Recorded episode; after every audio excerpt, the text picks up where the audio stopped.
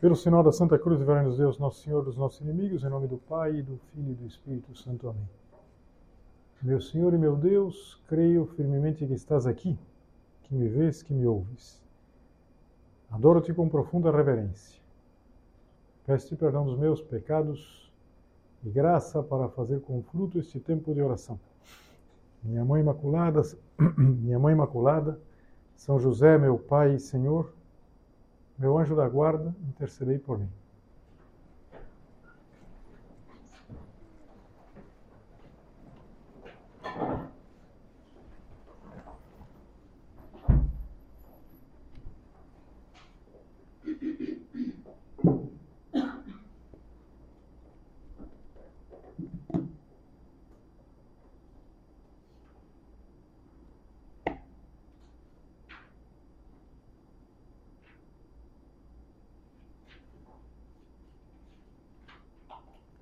Na primeira meditação, eh, nós considerávamos que a festa da Imaculada Conceição ela pode nos ajudar a preparar o Natal.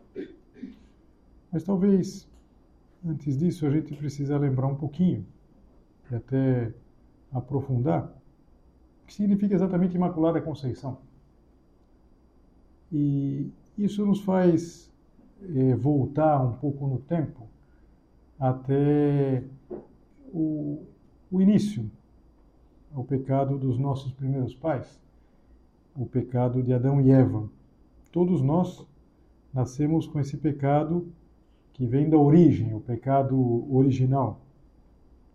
E esse pecado foi um pecado de soberba e desobediência. Nossos primeiros pais eles desobedeceram porque queriam ser como Deus. Assim é a tentação. Sereis como deuses. Isso teve uma imensa repercussão e nos colocou numa situação de afastamento de Deus. Ficou um obstáculo entre nós e Deus. E era preciso um redentor. O redentor precisava, por um lado, ser capaz de uma ação de valor infinito. Porque a ofensa tinha sido infinita. A ofensa se mede pela condição do ofendido. Se nós ofendemos a Deus, gravemente, como foi no pecado original, essa ofensa é uma ofensa de valor infinito. E quem é capaz de fazer alguma coisa de valor infinito? Clarissimamente nenhum de nós. Só Deus é capaz de fazer uma coisa de um valor infinito. E ao mesmo tempo era preciso que fosse um de nós, porque tínhamos sido nós, nos nossos primeiros pais, quem tinha ofendido a Deus. E a solução divina é a que nós vamos celebrar no Natal, que o Verbo se faz carne, Jesus Cristo, perfeito Deus e, portanto, capaz de ações de valor infinito, perfeito homem, nos representa exatamente. É o que nós vamos celebrar no dia 25. O menino que está na manjedoura é simultaneamente o nosso redentor. Ele veio para nos redimir. E como o pecado tinha sido um pecado de desobediência, ele veio nos redimir pela obediência.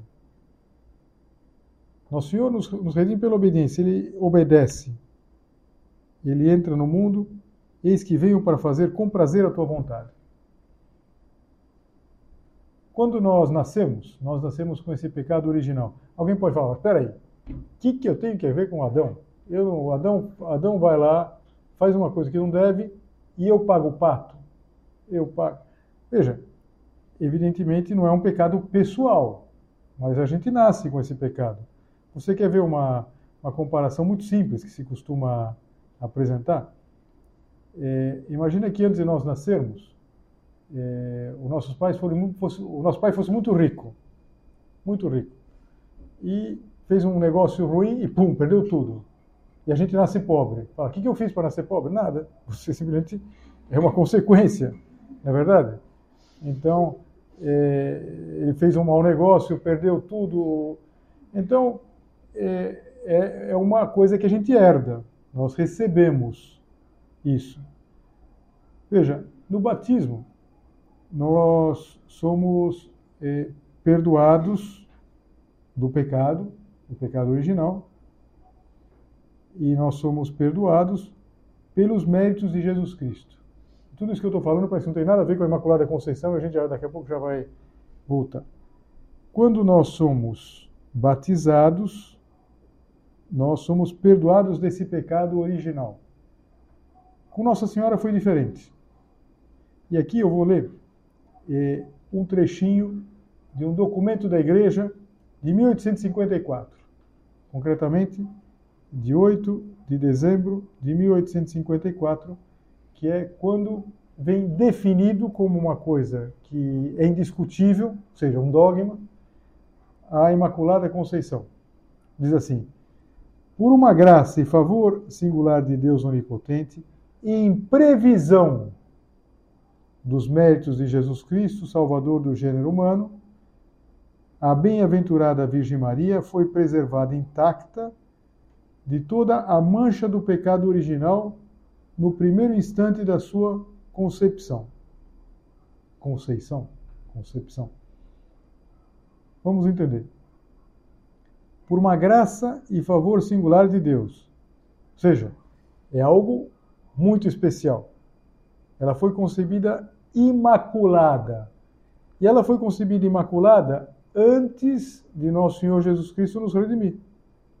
Interessante isso. Em previsão dos méritos de Cristo. Nós somos perdoados em função dos méritos de Cristo. Que aconteceram há dois mil anos. Nosso Senhor morreu por nós, deu a vida por nós, nos redimiu com a sua existência terrena, Salvador, Cristo Redentor. Nossa Senhora ela foi preservada em previsão, porque ela vem antes. Ou seja, Nossa Senhora ela vem antes da redenção, mas ela já se beneficia dessa redenção.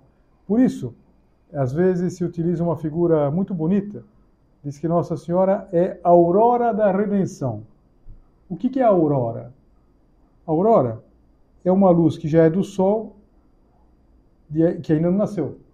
Então, por exemplo, eh, antes do sol passar a linha do horizonte, já tem luz, já tem um pouco de luz. E a gente já vê uma claridade assim, até que chega um momento que o sol cruza a linha do horizonte. O sol nasceu. Então, antes de o sol nascer, já tem uma luz. Nossa Senhora essa luz que anuncia que já está chegando o Redentor. Anos antes de Jesus eh, ser concebido no ventre imaculado de Maria, já tinha começado a redenção, a aurora da redenção. Nossa Senhora já tinha sido é, concebida imaculada, mácula é mancha, ou seja, sem mancha, sem mancha de pecado, para preparar a chegada do Redentor. Por quê? Porque era importante que a mãe daquele que ia ser o Redentor não tivesse tido em nenhum momento nenhuma ligação com o pecado. Esse é o motivo pelo qual Deus escolheu que a sua mãe fosse imaculada. Então, é, essa solenidade da Imaculada Conceição, ela se encaixa bem no momento que ela está colocada. Ou seja, está no dia 8, na verdade. Está antes. Não muito antes, mas um pouco antes do Natal. E, de alguma maneira, mostra toda a preparação da primeira vinda de Jesus.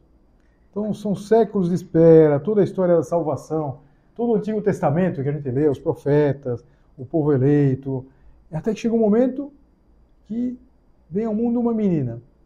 Não chama atenção, mas aquela menina, ela é concebida sem pecado. Foi enriquecida desde o primeiro instante da sua conceição. E, e ela é totalmente de Deus. Ela, em previsão do que vai acontecer depois, ela já é concebida imaculada, preservada do pecado e preservada de todas as suas consequências. Por quê? Porque nós somos, sim, é, perdoados dos, do pecado original.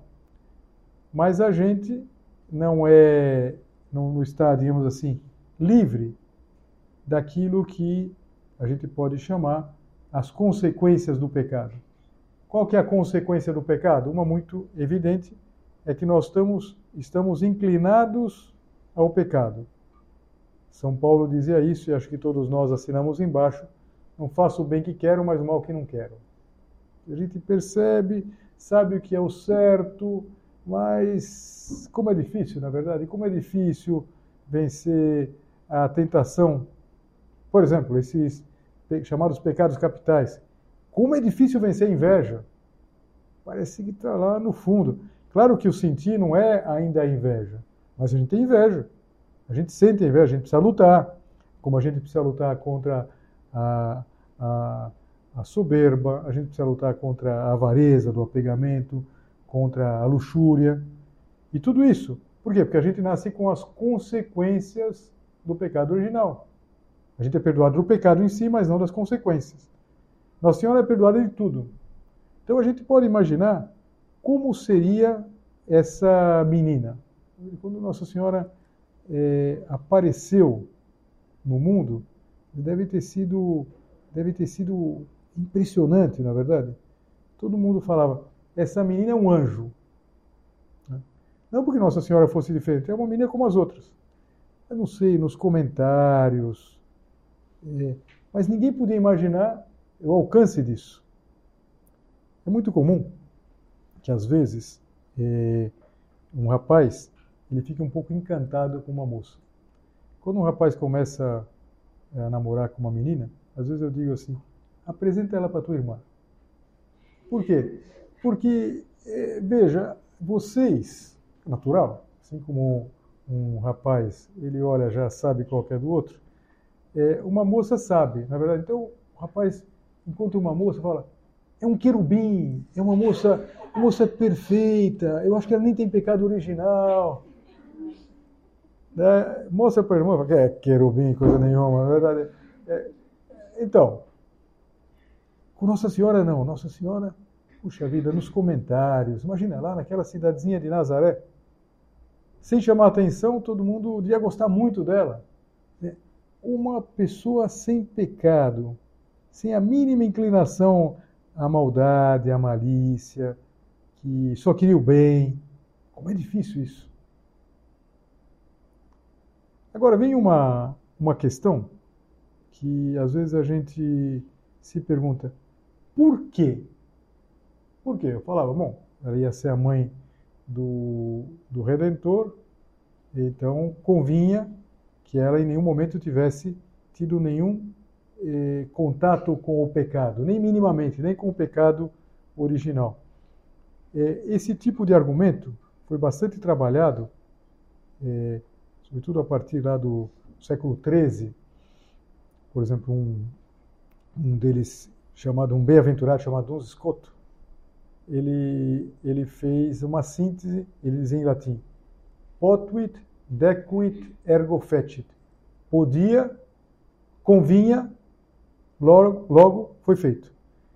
São José Maria, para explicar esse argumento, ele dizia assim: como nós teríamos nos comportado se nós tivéssemos que escolher a nossa mãe? Nós não escolhemos a nossa mãe. Agora, o que, que a gente teria feito, dizia São José Maria? Primeira coisa, a gente tem escolhido a que a gente tem. Mas teria é, colocado nas nossas mães todas as perfeições e nenhum defeito. Então a gente pensa na mãe. O que, que eu teria feito se eu pudesse escolher a mãe? Teria escolhido a que eu tenho, mas é, melhorando, tirando tudo aquilo que a gente vê, alguma coisa. Então, nós não pudemos fazer isso. Deus pôde. Ele podia, convinha, logo ele fez. Potuit, podia, dequit, convinha, ergo fecit. Então ele fez. Então, vamos imaginar que o, o mistério da Imaculada Conceição de Maria está muito ligado precisamente com esse grande mistério da maternidade divina, que ela vai ser a mãe de Deus. Quer dizer, eu falava, como seria essa menina? Uma menina que não tivesse em nenhum momento tocada por nada, por nenhuma maldade, por nenhuma malícia, que nunca tivesse experimentado nenhum movimento de inveja, de nada. Mas que, que maravilha! Bom, tinha que ser assim para ser a mãe de Deus. Imagina, Nossa Senhora, ela vai ser, a, a partir é, do momento que ela diz que sim ao anjo, ela vai ser um sacrário. Como o sacrário aqui? Nossa Senhora vai ser. Tanto que, às vezes, quando a gente reza no terço, na ladainha, a gente fala casa de ouro. Nossa Senhora foi mais que ouro. Então, ela foi preparada para ser a mãe de Deus. E, e é interessante que ela foi preparada muito tempo antes. Ou melhor, Deus já prometeu que viria essa mulher lá atrás, no próprio momento do pecado original. Isso fica muito claro na primeira leitura da missa, do dia 8 de dezembro, que eu acho que já disse na primeira meditação, volto a recordar aqui. É dia de preceito, hein? É importante lembrar, porque os outros dias de preceito, em geral, a gente não tem dificuldade. É Natal, é feriado, Corpus Christi é feriado, depois 1 de janeiro também é feriado, mas esse dia não é feriado. É um dia de preceito que não é feriado, a gente tem que estar atento para se organizar. Mas, na primeira leitura, nós vamos ouvir eh, aquela, aquele relato.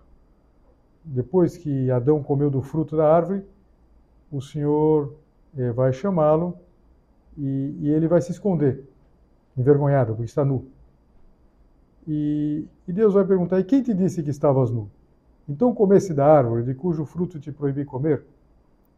E daí começa é, a passar um a, a, responsabilidade para o outro. Adão disse: A mulher que tu me deste por companheira foi ela que me deu do fruto da árvore e eu comi.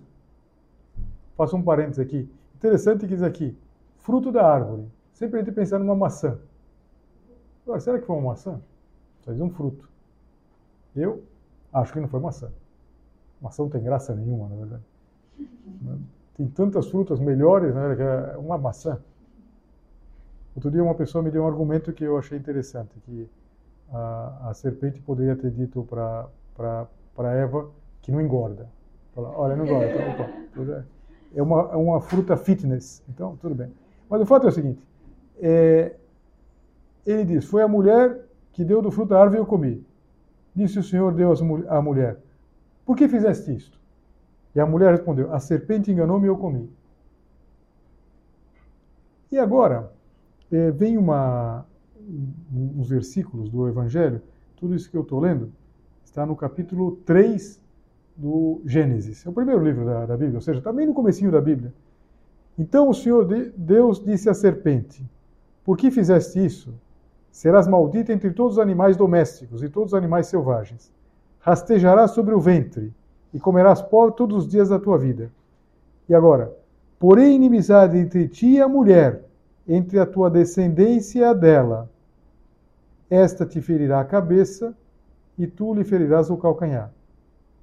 Ou seja, vai haver um enfrentamento, um enfrentamento permanente entre duas descendências: a descendência da mulher e a descendência do diabo, da serpente. Na solenidade da Imaculada Conceição, nós nos alegramos pelo fato de estarmos do lado certo. Nós somos filhos de Nossa Senhora. Nós estamos do lado de Nossa Senhora. E essa certeza aparece nas palavras de Jesus. É, ferir a cabeça é sempre mortal. Nossa Senhora vai esmagar, pisar a cabeça da serpente. Ferir o calcanhar é uma coisa que se cura. E aqui a gente já vai eh, vendo algumas coisas interessantes a respeito da representação da Imaculada Conceição. Pensa um pouquinho na, na imagem da, da Imaculada Conceição. Claro que há diferentes artistas, mas tem alguns elementos que não faltam. Em primeiro lugar, é a lua. Tem uma lua que Nossa Senhora tem aos pés. Por quê? Porque a lua, ela não tem brilho próprio, ela reflete o brilho do sol, claro. Então, Jesus, que é Deus, no Natal o sol, é o brilho. É o brilho de Maria vem do seu filho. É uma luz refletida. a lua brilha no meio da escuridão da noite. É, Maria, ela vem antes mesmo que o sol passe a linha do horizonte, eu falava para vocês. Ela foi preservada da, do pecado original em previsão do que viria depois. Ela é imaculada desde a sua concepção, desde a sua conceição. Dizer, desde que eh, se formou o embrião no ventre da sua mãe, que chamava Ana, Santana, ela brilha com uma luz, mas uma luz refletida. Não é a luz própria. A luz própria é a luz do sol. É Cristo, o sol que vem ao mundo. É a verdadeira luz. Luz da luz, Deus, Deus de Deus, luz da luz, Deus verdadeiro de Deus verdadeiro. Depois na imagem sempre aparece Nossa Senhora esmagando a cabeça da serpente, como, como diz aqui a passagem do, do, essa passagem que eu li. Essa passagem tem um nome interessante, chama Proto-Evangelho. O que, que é proto? É primeiro, aí vem protótipo. Proto-Evangelho por quê? Porque Evangelho significa boa nova, é a primeira boa nova. Acabou de acontecer o pecado original e Deus já anuncia que vai vir, depois de muito tempo, uma redenção. E essa redenção vai se fazer através de uma mulher, e Maria eh, começa, digamos assim, essa vitória sobre o demônio, essa vitória que vai ser concluída com a morte e a ressurreição de Jesus. Depois costuma aparecer uma série de anjos, umas nuvens também nos pés de Nossa Senhora, que é o que ajuda a, a representar que Nossa Senhora é rainha do céu. E também na cor do seu manto. O manto de Nossa Senhora é sempre azul, que é a cor do céu. E, e os bordados, mesmo em outras representações, é um azul, ainda, talvez de longe não dê para ver o, o, a cor aqui do quadro, e você vê que tem esses, essas estrelas, esses bordados dourados, falam da realeza. Para dizer que Nossa Senhora ela está perto, ainda que seja no céu, ela não é distante. Nossa Senhora não é uma mãe distante, ela é próxima de todos nós. E, e muitas vezes, a, nas imagens de Nossa Senhora da Conceição, é, Nossa Senhora aparece com as mãos unidas à altura do coração, falando da oração, e que é muito importante. Quando a gente vai no, no texto da Bíblia, veja, a Bíblia ela foi escrita em vários idiomas. Nenhum livro da Bíblia foi escrito em latim. E alguém, puxa, mas eu pensei que a Bíblia tinha sido escrita em latim. Não, claro que não. É, a Bíblia foi escrita é, boa parte do Antigo Testamento em aramaico, hebraico, alguns livros já do Antigo Testamento em grego e praticamente todo o Novo Testamento em grego. E depois, é, já nos primeiros anos do, do cristianismo, se fez uma versão que é uma versão é, que tem um, um, um, grande, um grande idealizador e que fez isso, que é o São Jerônimo, que fez a Vulgata, Vulgata Latina, ou seja, traduziu para o latim. E no latim diz assim: ipsa conteret caput sum. Ipsa, ela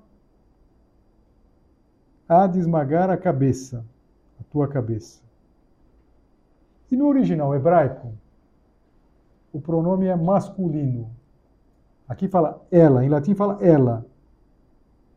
E no original, esse, esse livro é um dos livros que foi escrito em hebraico, o pronome masculino seria ele. Ele há de esmagar. E qual é a explicação que se dá disso? Que o hebraico se refere à descendência, os descendentes e a versão latina a mulher. Será que é um erro? Veja, eu falava que muitas vezes eh, aparece Nossa Senhora pisando na cabeça da serpente. São João Paulo II, ele gostava de dizer isso quando se fazia referência a uma situação que o mal parecia prevalecer. Às vezes acontece isso, na verdade. A gente vê ao nosso, ao nosso redor Quantas situações que fala, puxa, parece que o mal está muito presente, parece que o mal é, vai prevalecer.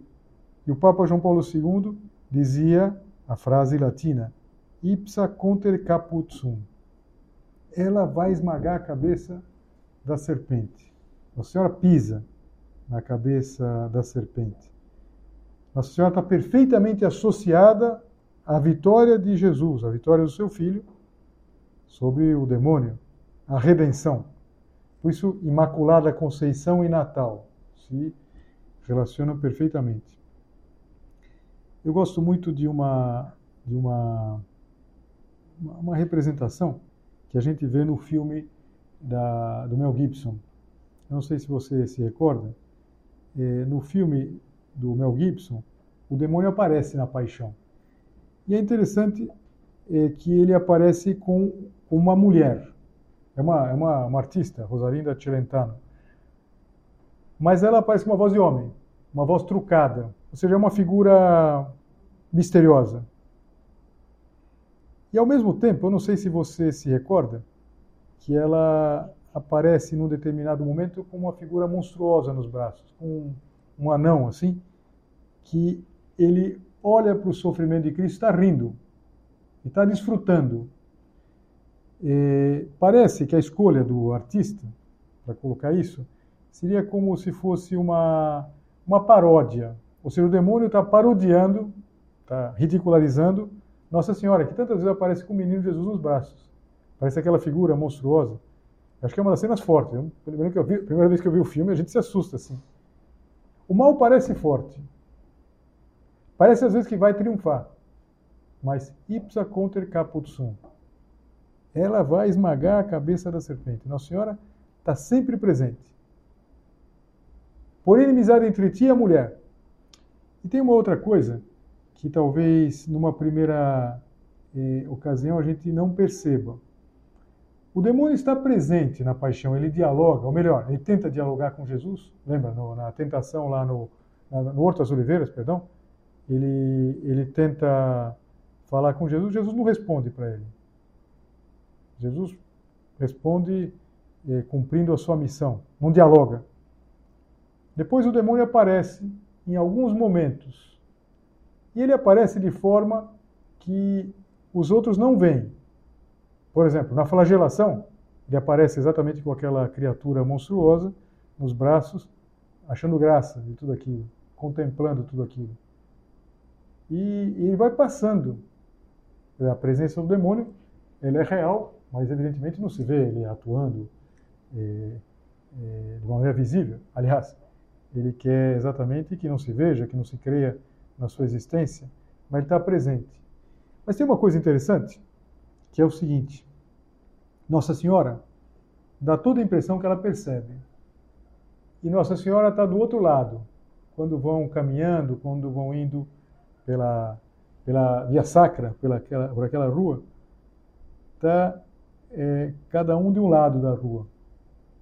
De fato, são duas descendências, são duas linhagens, mas tem um lado que é o vencedor, e a gente sabe qual é, que é o lado de Nossa Senhora. Mesmo quando parece que o mal vai triunfar, mesmo quando parece que a última palavra é de Deus, a vitória é de Cristo.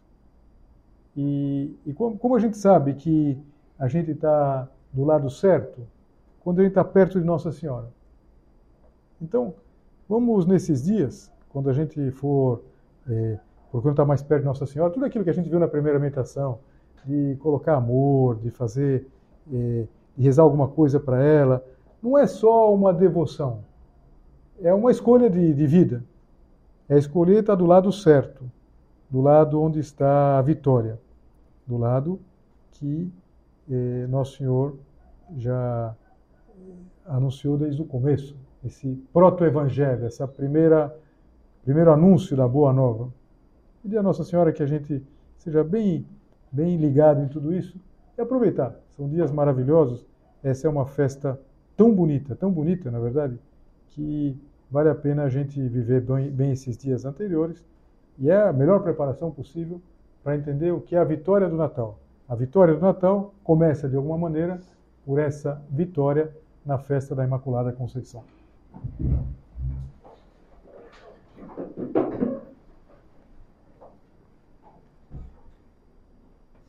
Dou-te graças, meu Deus, pelos bons propósitos, afetos e inspirações que me comunicaste nesta meditação. Peço-te ajuda para os pôr em prática.